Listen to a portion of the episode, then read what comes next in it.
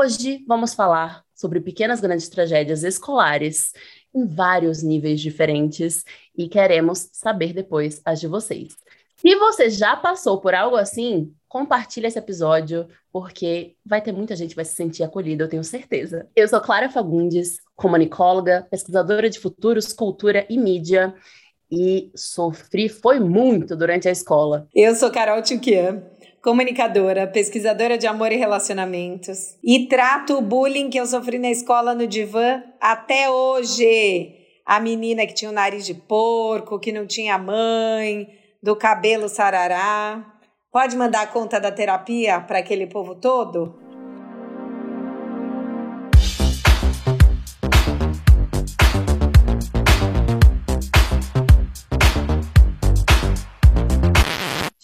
Gente do ah. céu!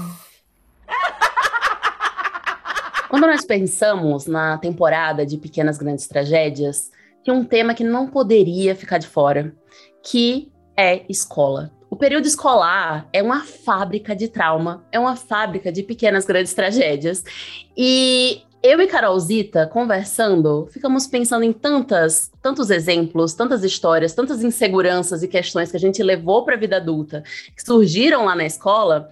Pensamos, vamos trazer um episódio específico. Você, nada fútil, deve ter uma pequena grande tragédia na escola porque foi lá, foi lá que a gente formou as nossas questões, que a gente ouviu pela primeira vez aquele comentário sobre o cabelo, sobre o nariz, sobre o corpo, sobre o peso. Carosita, são tantas. Eu, eu acho que eu vou começar com uma divertidinha, com uma boba, uma, uma pequena grande tragédia que eu lembro e me dá aquele arrepio da vergonha. Sabe quando você olha para trás e pensa, ai, que vergonha, meu Deus. Por que, senhor? Por que, senhor? Ai, que vergonha, mas que, que foi uma besteira. Só que ficou, ficou na minha mente. É, a minha escola, que foi terrível para mim, entrou na terapia também vários temas, vários momentos. É tanto que eu tenho como se fosse uma, uma neblina nesse período da minha vida. Eu não lembro de muitas coisas, muitas coisas. Tipo, parece que eu estava sonhando ou tendo um pesadelo, e aí eu acordei na faculdade, porque eu não lembro de, de vários momentos na escola. E aí, essa escola especial tinha um minuto de silêncio todos os dias depois do recreio. E era um momento em que todas as pessoas, todos os alunos da escola ficavam em silêncio obrigatoriamente. E aí, nesse minuto de silêncio, eu tive a ideia genial de me pendurar na, na quadra, na quadra do, da aula de educação física, que eu, inclusive, estava menstruada, bem entre aspas, para não participar. E aí, antes do minuto de silêncio acabar, eu caí de bunda na frente de toda. Sabe aquele som que ecoa que ecoa assim por todo o ambiente, porque o chão é bom de, de refletir o som, porque tá todo mundo calado, porque eu tava num corredor. Então, foi um, um barulho tão grande que durante todo o dia as pessoas se perguntavam o que foi que aconteceu no Minuto de Silêncio, que não estava lá. Todo mundo que viu e começou a rir soube que eu tinha caído de bunda por uma idiotice ainda por cima. Não foi nem, ai, nossa, fui empurrada, nem nada disso. Eu fui, eu caí porque eu me empedurei. Eu, eu caí errada, entendeu? Porque ela não ficou em silêncio eu... and parada, como era o protocolo. Exatamente. E aí eu nunca esqueço dessa situação. É uma situação besta, mas arrepia. Me arrepia quando eu penso na sensação. Ainda mais que era na pré-adolescência, que aí você tem muita vergonha de tudo. Foi horrível. E você, Carolzita? Eu era uma criança é, difícil. Não, eu era muito cheia de amigos, mas imagina, minha tia me deu um bonequinho daqueles G.I. Joe lá, comandos em ação, e era assim, Carolina, não é o que você fala, é como você fala.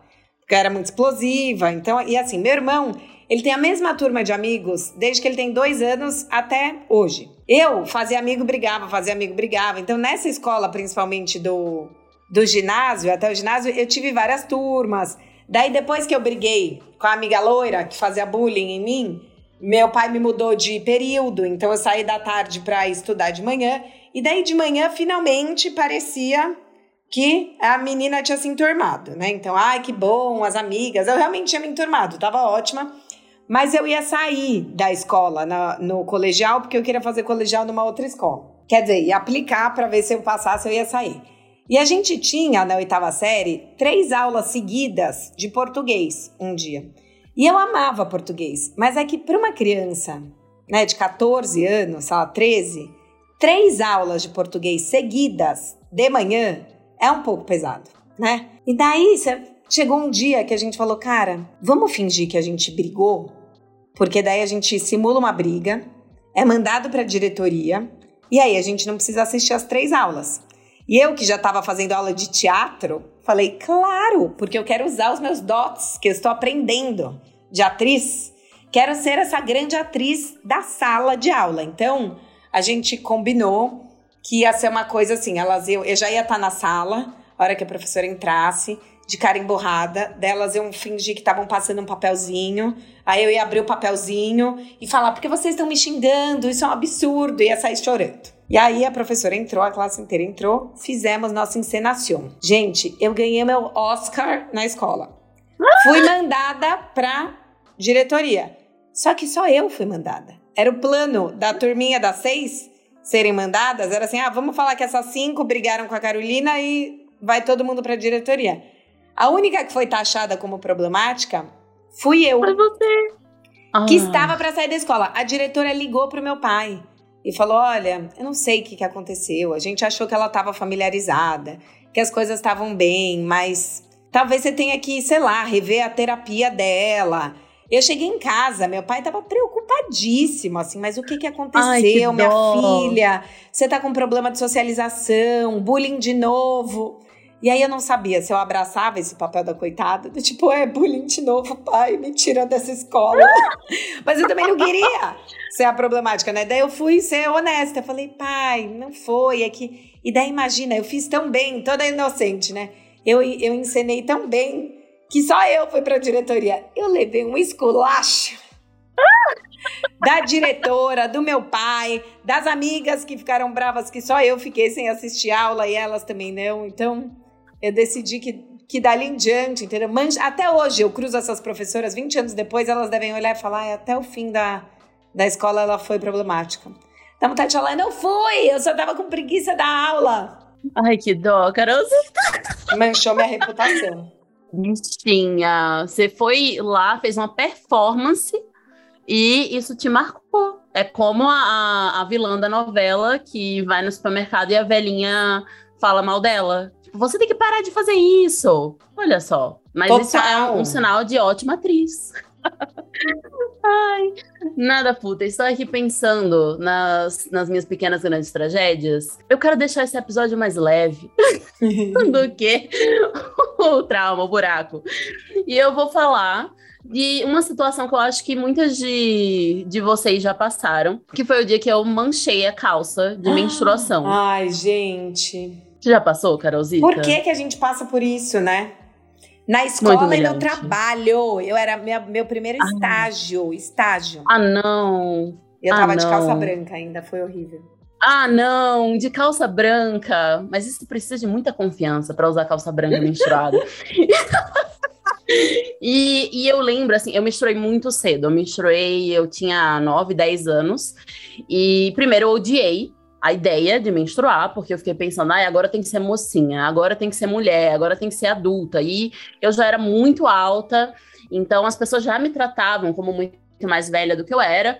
E foi um grande drama. Não para minha mãe, né? Porque minha mãe saiu ligando para todas as pessoas da, da família, claro, para minha tristeza.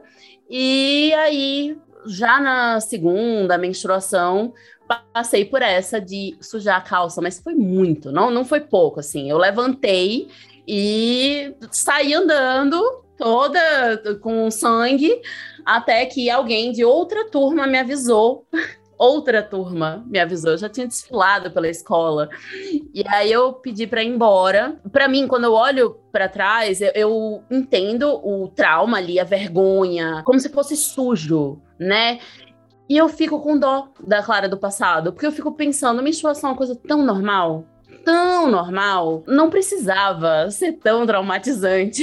Essa, essa coisa de sujar a calça de menstruação né? Todo mundo já passou por isso. Mas a gente fica nível. com muita vergonha, né? Muita vergonha. Foi, foi como uma vez que o, o, o meu coleguinha tentando fazer brincadeirinha. É, eu queria ir no banheiro, daí ele, ele veio, veio o que estava na minha mão e era um absorvente. Meu Deus, um absorvente.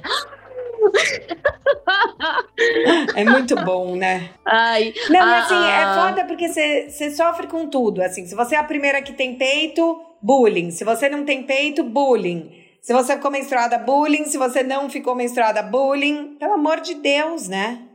E é aquilo que, é aquilo que a gente falou até no evento lá no Falando de Amor, que a gente tem que discutir o bullying, porque hum, isso marca a gente, né? Depois a gente cresce adulto e assim, ah, mas vai tratar na terapia, vai acolher sua criança ferida. Só que se você cresceu ouvindo isso, é muito difícil, né? Eu lembro. E eu tenho isso, assim. Tem umas meninas na escola que eram essas que, quando eu brigava, né? Eu tinha uns seis anos, elas falavam, e você que não tem mãe? Elas eram da turma das populares, e daí a regra para entrar no grupo delas da escola era que você tinha que saber desenhar a menina com cintura. Entendeu? Não. Então, assim, eu nunca fui boa de desenho nem de esportes. Eu era boa de matemática, de português, assim, eu era bem CDFinha, inteligente, mas não é. E nem de trabalhos manuais. Tipo, eu só fazia cinzeiro na aula de argila e ninguém na minha família fumava, mas é que era a única coisa mais simples que eu sabia fazer. E aí, obviamente, eu não sabia desenhar uma menina com cintura. E ao invés delas serem honestas, né? Falarem, ah, a gente não quer ser sua amiga, a gente não gosta de você. É tipo, não, você não sabe desenhar menina com cintura, então você não pode brincar com a gente. Seis anos. Aí eu mudei de escola, a menina da boneca com cintura mudou para a mesma escola que eu. E ela continuava me tratando com uma superioridade de quem desenha cintura, entendeu? Com 15. E eu, imbecil, continuava me sentindo aquela mulher. E outro dia teve um encontro de 20 anos da escola que tava todo mundo se abraçando, contando as cagadas da vida, né? Tipo, você fala, cara, não vou mais fingir que tá tudo bem. Não tá tudo bem com ninguém. E ela ainda tava lá, empinada, a própria menina da boneca com cintura. É uma loucura. E eu, eu não fiquei com raiva dela, fiquei com raiva de mim por me colocar naquela Carolina de seis anos, sabe? Porque parece que tem umas pessoas da escola que põem a gente nesse lugar.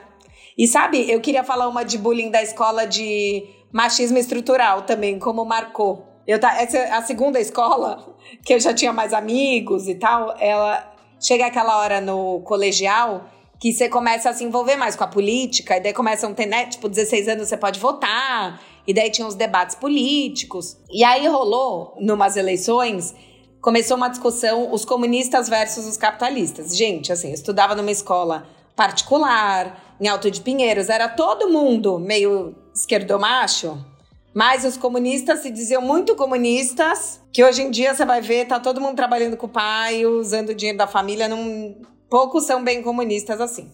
Mas enfim, ficava essa briga entre os caras. E eu namorava um cara que era super bonzinho, que nem era da turma dos capitalistas, mas que era amigo dos caras. E aí, um do tal do grupo dos comunistas resolveu é, pichar o mural e fazer uma carta espalhar pela é, escola falando mal das namoradas dos meninos. E aí, ele me xingou e me chamou de burra, de feia, de vaca, de puta. Quer dizer, para atingir o cara, eu que não tinha nada a ver com a história, que nessa escola não tava brigando, fui exposta. Tava em paz. Que tava em paz, entendeu? Que tava dialogando sobre política, sem brigar, querendo ouvir os lados, aprender. E é muito foda, né? Como o machisminho já tá aí, né? Então o cara que tava se dizendo desconstruído é, usou de uma ferramenta machista para me expor para atacar o namorado, né? A pessoa que mais se machucou fui eu. Claro, claro. Ele nem pensou em você. Ele nem considerou que você era uma pessoa com sentimentos, que você ia ser atingida ali. Você só foi o dano colateral para atingir o outro, que com certeza não se machucou como você se machucou. Exatamente. Por quê, né?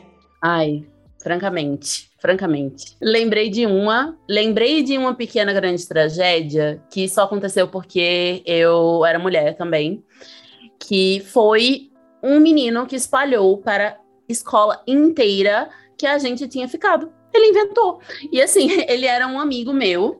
Ele gostava de mim, já tinha dado todos os sinais, e eu já tinha dado todos os sinais de que não estava interessada.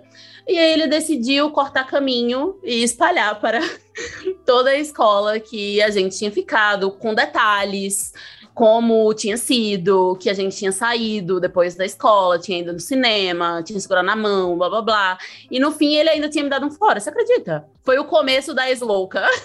Gente! e, e assim, eu era bem novinha, eu devia ter uns 12, 13 anos, e já tinha o cara metendo a, a ideia da, da ex-louca pra cima de mim, que eu nem tinha sido ex. E durante muito tempo as pessoas ainda mencionavam, tipo, ah, fulano, que você você ficou, né, naquele período, e eu, tipo assim, eu nunca, eu nunca ficaria com fulano, pelo amor de Deus. e aí, claro, a amizade acabou, né, porque é, sem condição nenhuma de, de manter a amizade. E ele mentia para mim, Carolzita. Ele chegava a falar para mim. Como, como ele se, se bagunçou tanto ali na mentira dele, é, chegou um momento que eu fui lá confrontar. Porque Óbvio. eu fui lá confrontar não sozinha. Eu fui confrontar na frente de outras pessoas. Tipo, peraí, fulano. Quando foi isso? Porque eu não lembro. E eu não bebo. então, assim, quando foi que isso aconteceu? E ele insistiu. Foi tal dia que a gente foi no cinema. Eu, tipo, isso não aconteceu você tá mentindo para mim, na minha cara. E até hoje eu lembro da minha indignação, que é assim, como é que esse homem tá mentindo na minha cara? Ele tá metendo gaslighting, é, me Gente. manipulando, me fazendo de louca. E eu tinha 13 anos, sabe? Começou cedo. Começou cedo e eu acho que é por isso que eu não caí depois, porque já começou cedo. Essa coisa do louca, né? Eu fico pensando também como a escola taxou nós mulheres dessa coisa da vagabunda também, né? Da mulher pra para ficar e para namorar. Então, ah, com certeza. É, né, você tem desejo, mas não pode, porque se você beijou as pessoas, você é, é a menina fácil da escola. É uma loucura isso. E sabe o que, que eu ficava louca? Essa turma aí dos comunistas, que depois escreveu uma cartinha é, para me expor, no fim, sabe que eles namoravam? As loiras do cavalo também tinha um lugar, entendeu? Que assim, a mulher com muita opinião, então assim, eles tinham que ser os caras com muita opinião. Era também o protótipo do esquerdomacho, né? Sim, tava lá com o cabelo bagunçadinho, tocava um violão, você achava que ele era inteligente porque ele citava Rambo? Era um esquerdomachinho em construção. Porque no fim ficava com a menina que não ia dar trabalho, sabe? Assim, que ia deixar eles brilharem. É uma loucura. o mais boazinha possível. É, é, a feminilidade ideal, né? A feminilidade submissa, a feminilidade da boazinha, da que vai dizer sim, da que vai ficar, nossa, mas você é tão inteligente. Uau, eu não sei essas coisas. E sabe e que eu acho que é, que é uma moda mesmo pequena grande tragédia da escola, que é, acho que deve ser comum para todas nós, que é, é esse papel social que a gente cristaliza. E acho que tem pessoas que se desfazem dele, mas, por exemplo, eu tenho uma amiga, minha melhor amiga, a gente dá risada disso, de como a, como a gente é catapultada para as nossas versões de 14, 15 anos.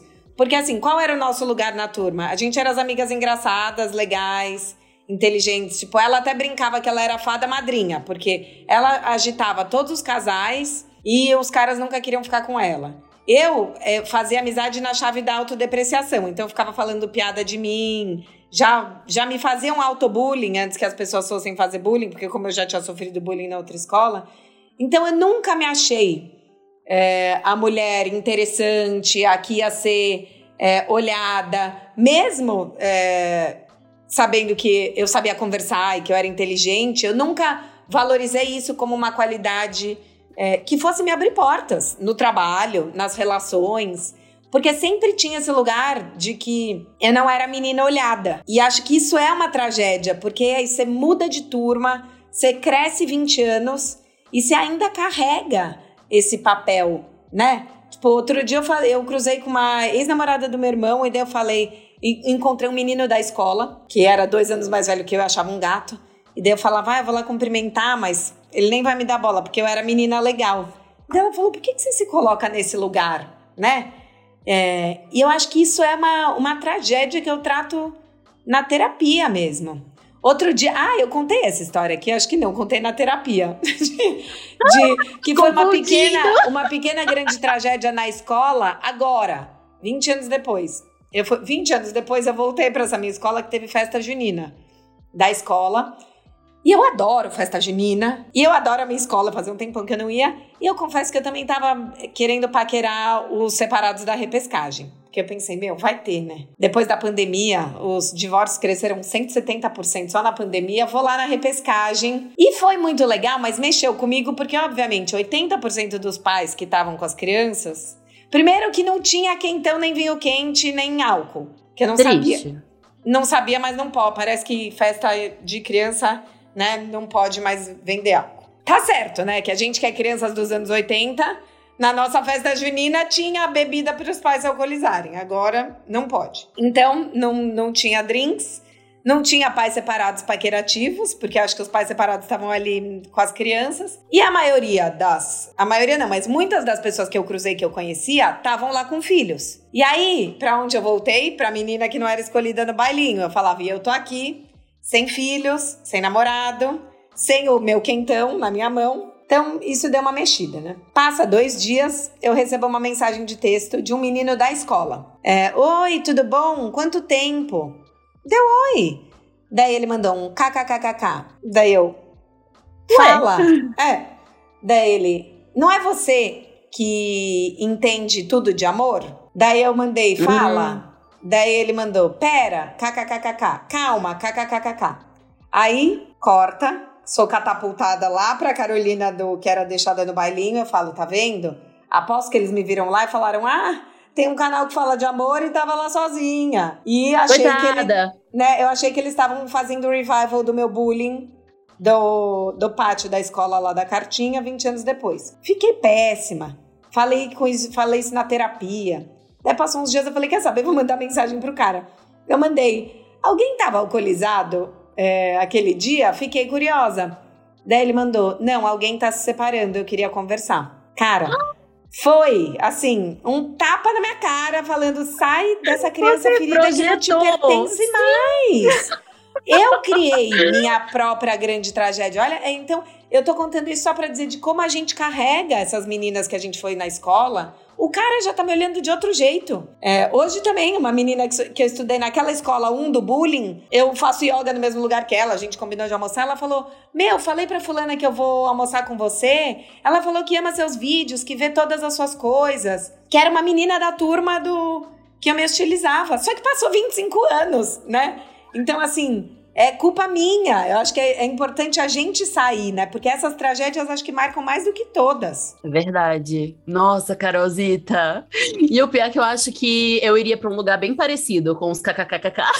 Não é? Você não ia imaginar que eles estavam juntos num churrasco bêbado, revivendo o bullying? Sim, é, é, não ia passar pela minha cabeça que o kkkk ia ser um, um desabafo. Não ia, de verdade. Me, me, ajuda a não pirar, por favor, escreva na mensagem de texto, né? Exato, completa esse negócio. É, inclusive, o, o meu namorado já me falou assim: é, não, não mande só nenes, eu, eu chamo ele de nenes, porque ele fica nervoso, ele fica achando que vem alguma coisa ruim. Amo! Então eu já falo, Nenes, vírgula, tal e tal e tal coisa. Porque, de fato, se a mensagem tá aberta, a cabeça vai para o lugar do seu mood do dia. Tá otimista, vai para um lugar maravilhoso. Tá pessimista, vai para o pior lugar possível. Eu vi um meme esses dias que eu achei muito bom, que é quando alguém te mandar uma mensagem, preciso conversar com você, você responde, que bom, porque eu também tô precisando conversar com você. não vai ficar nervoso sozinho. Você não tem nada para falar com a pessoa, mas ela vai te deixar pirando, deixa ela pirando também. Ok, exatamente. Fogo cruzado. Nada mais merecido.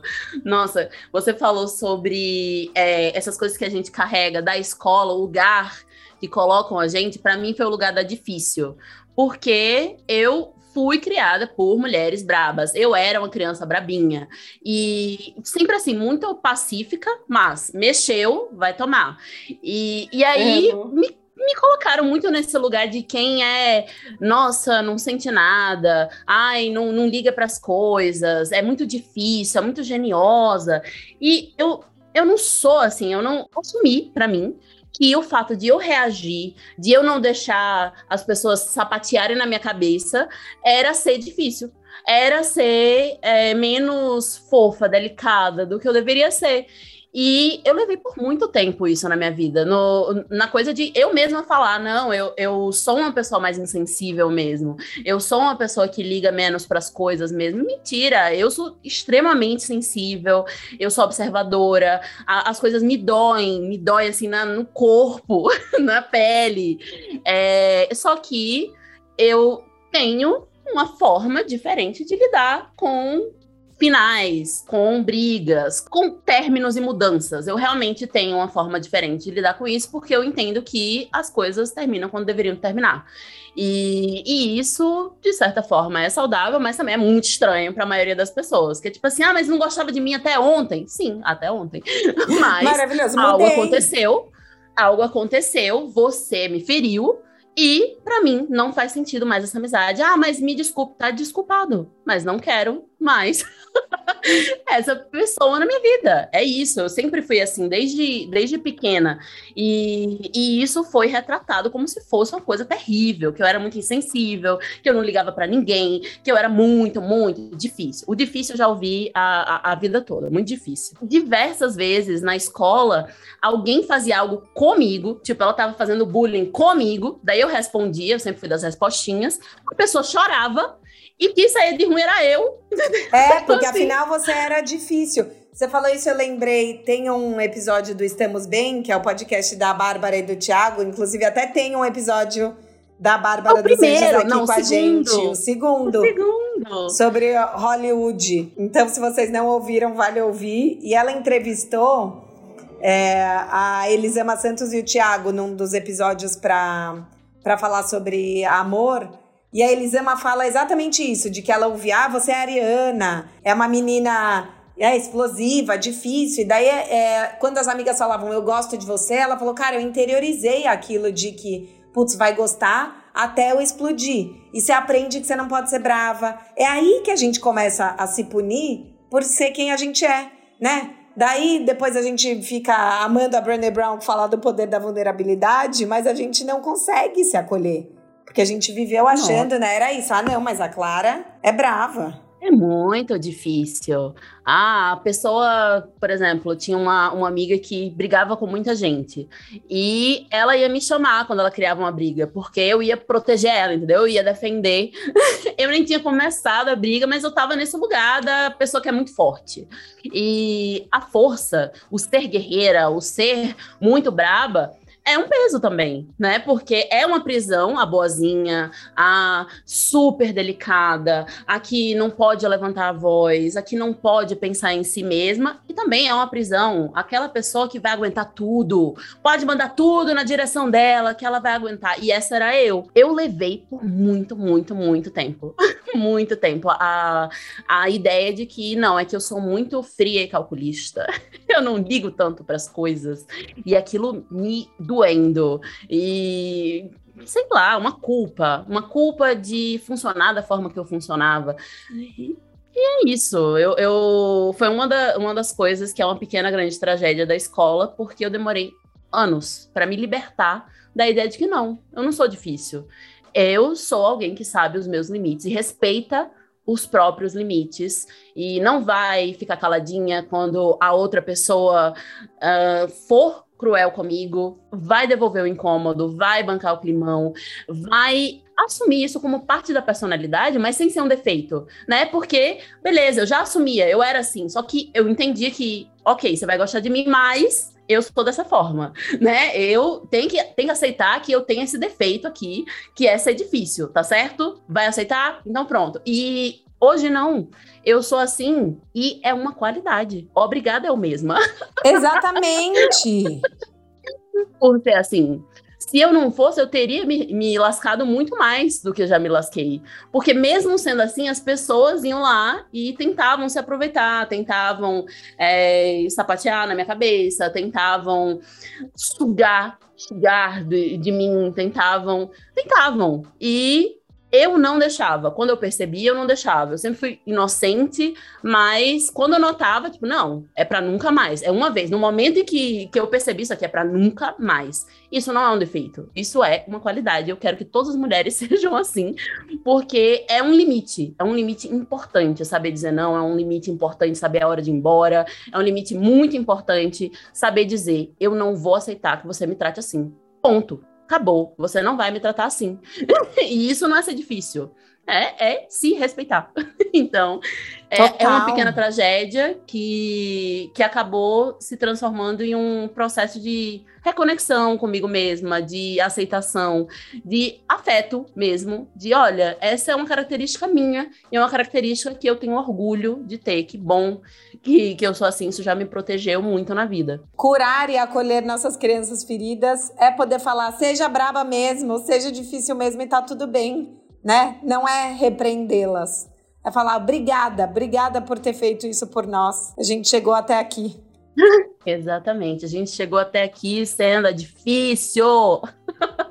a que diz não, a braba, a geniosa, a que vai morrer sozinha se não mudar.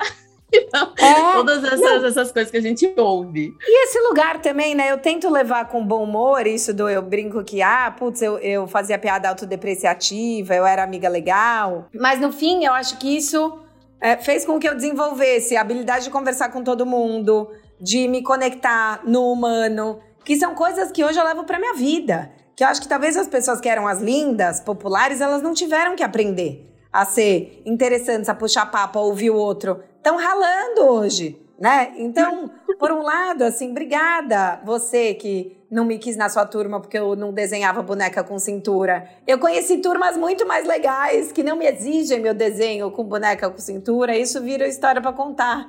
Né? Então, assim, a, a, gente dá essa virada também. E obrigada ao cara também que me contou que tava separando, que foi o tema da minha análise. Que é tipo, cara, é isso, a gente não é mais aquela pessoa. E daí não adianta, tinha um professor que falava, não adianta você mudar de cidade se você se levar junto, né? Então a gente já cresceu tanto, viveu tanta coisa. Vamos deixar essa, as crianças feridas assim no colo, mas falar agora é, agora vamos, né? Agora sou outra pessoa. É, é ou, ou no meu caso fingir que não aconteceu nada. e esquecer totalmente. É muito louco, porque eu só lembro das coisas que aconteceram na escola se alguém estiver falando sobre isso. Ou se a, a psicóloga fala sobre uma coisa específica. Para mim, realmente é um, um, tema que eu não penso muito, que eu não lembro muito. E tô bem, assim, em geral, tá, tá bom lá no lugar que, que deve ficar, que é no passado, e agora só do presente para frente, ainda bem. E você, Nada Food, que está ouvindo, nos conte a sua pequena grande tragédia na escola. A gente quer saber, a gente quer acolher a sua criança ferida, a gente quer abraçar a você do passado para libertar, ajudar a libertar a você do futuro, né? Então, Conte pra gente, siga o arroba nadafútil no Instagram, dê as estrelinhas, cinco estrelinhas aqui no episódio, compartilhe com outras pessoas e nos vemos na próxima sexta. Quer dizer... Até a próxima sexta! Até a próxima sexta!